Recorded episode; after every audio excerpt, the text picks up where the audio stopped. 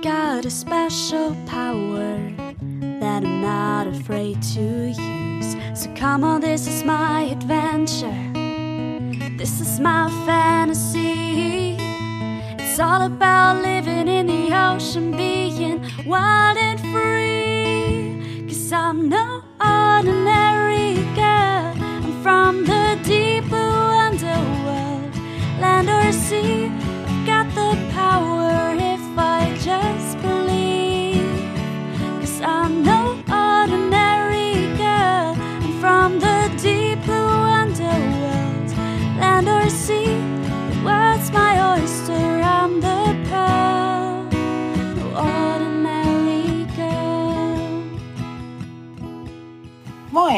ich bin Kati und ich habe gehört, dass es auch in der Ostsee Anemonen gibt.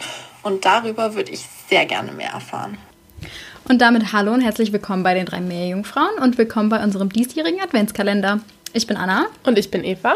Es ist schon der 23. Dezember, das heißt, wir öffnen heute unser vorletztes Türchen. Und heute hat sich Kati Anemonen gewünscht, denn sie hat gehört, dass es Anemonen auch bei uns in der Ostsee gibt. Und das wird Eva uns jetzt mal erklären. Genau, ich spreche heute über Anemonen in der Ostsee. Dazu möchte ich euch erstmal die Anemonennamen vorlesen. Das sind nämlich Seenelken, Schlammrosen, Tankrosen, Witwenrosen und Seedalien. Und wir erkennen ein Muster, würde ich sagen. Und zwar das Bild der Blume. Ähm, warum ist das so? Das liegt ganz einfach an deren Aussehen. Ähm, die haben kein Skelett, sondern sind nur mit ähm, einer Fußscheibe auf Harzsubstrat befestigt und haben dann so eine Säule quasi, so eine Körpersäule, die nach oben geht, von der dann radiär Tentakel ausgehen. Und das sieht tatsächlich einfach aus wie Blumen. Ähm, deren Körpersäule, die kann sich jeweils in der Länge anpassen. Das liegt dann jeweils an der Strömung, wie lang die ist, also wie hoch die Anemone quasi steht. Und manche Arten haben auch noch zusätzlich Nesselfäden. Die Größe von den Anemonen kann je nach Art unterscheiden. Es gibt alles von 1 cm bis tatsächlich 150 cm, was ich ganz schön riesig finde. Ähm, sie gehören zu der Klasse der Blumentieren, also es hat doch was mit Blumen zu tun. Der Anthozoa, Anna hat da gestern auch schon mal drüber geredet, Blumentiere, ähm, als sie gestern über Weichkorallen geredet hat. Genau, Weichkorallen. Ähm, aber die Anemonen an sich, die Seeanemonen an sich, sind eine Ordnung, die An Actiniaria, und es gibt ungefähr 1200 Arten in allen Meeren, ähm, im Flachwasser bis in die Tiefsee, also quasi überall. Überall, ja. Manche ernähren sich nur vom Plankton, andere fressen tatsächlich auch Fische, Krebse, Schnecken und so weiter. Und die fangen die quasi mit ihren Tentakeln und dann bewegen die die Richtung äh, Mond hin. Okay, wir haben jetzt gelernt, die sind keine Blumen, aber tatsächlich betreiben sie Photosynthese, beziehungsweise nicht die Anemone selbst betreibt Photosynthese, sondern äh, einzellige Algen, die sich in sie einlagern. Das kennen wir schon von Korallen. Ähm, genau, und die sind ganz oft, diese einzelligen Farben, äh, Algen, sind ganz oft auch für deren bunte Farben verantwortlich, obwohl es sind keine Algen mehr, ne? Es sind. Doch, es sind eigene. Es sind eigene. Dinoflagellaten. Ja. Hm? Zooxanthellen, sagt man das noch dazu oder nicht? Ja, ja, das ist ja so ein Überbegriff, so ein Okay. ja, Trivialname sozusagen. Ja. Okay. Alles klar. Äh, Anemonen leben solitär, also alleine und halb sessil. Also sessil heißt ja, die sind fest und die sind im Prinzip auch fest, aber sie können sich doch bewegen und auch relativ schnell, ähm, wenn denen ihr Standort nämlich nicht mehr gefällt, was zum Beispiel an der Strömung liegen kann. Dann können die schon sich doch mit ihrer Mundscheibe quasi fortbewegen. Und was vielleicht noch ganz wichtig ist, die sind Nesseltiere, Cnidaria, sprich, sie können wie Quallen stechen. Vielleicht nicht unbedingt so zu nahe kommen, wenn ihr eine Anemone seht.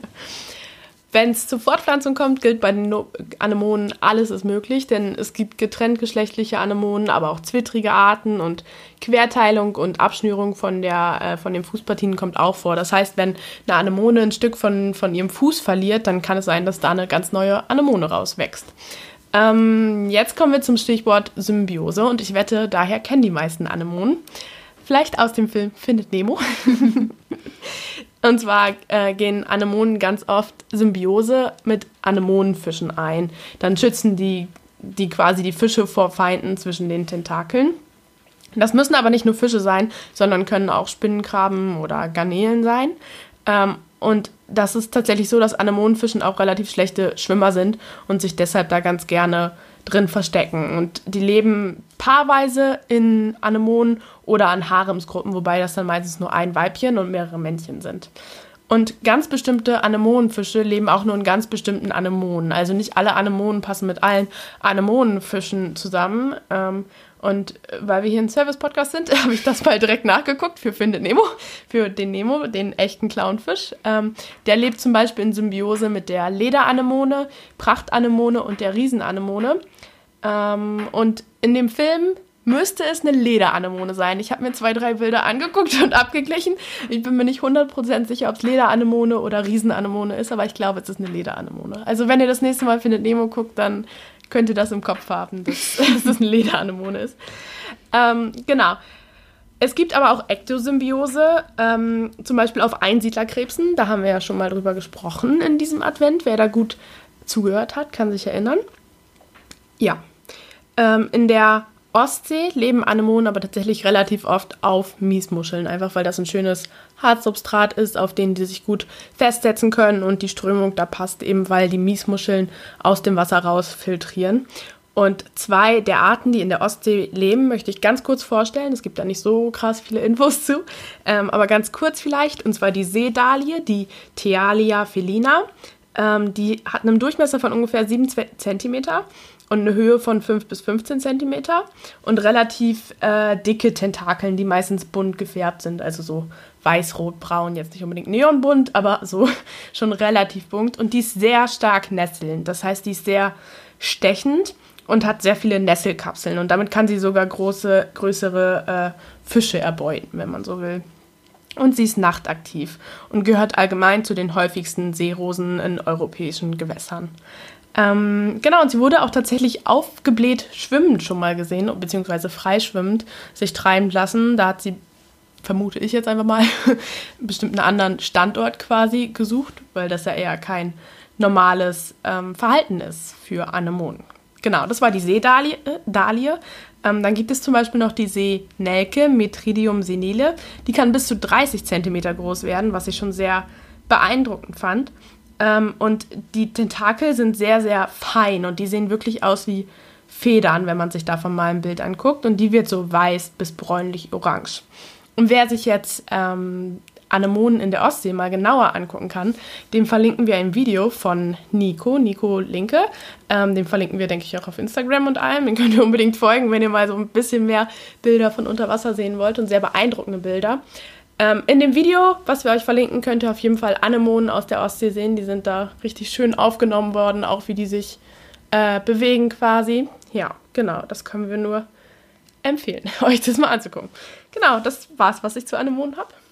Ja, vielen Dank, Eva. Ähm, ja, der liebe Nico hat uns auch ein Bild zur Verfügung gestellt, das wir auf unserem Instagram-Account Die drei Meerjungfrauen auf jeden Fall posten.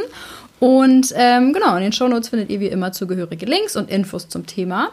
Und morgen hören wir uns zum Öffnen des letzten Türchens. Genau. Tschüss. Ciao.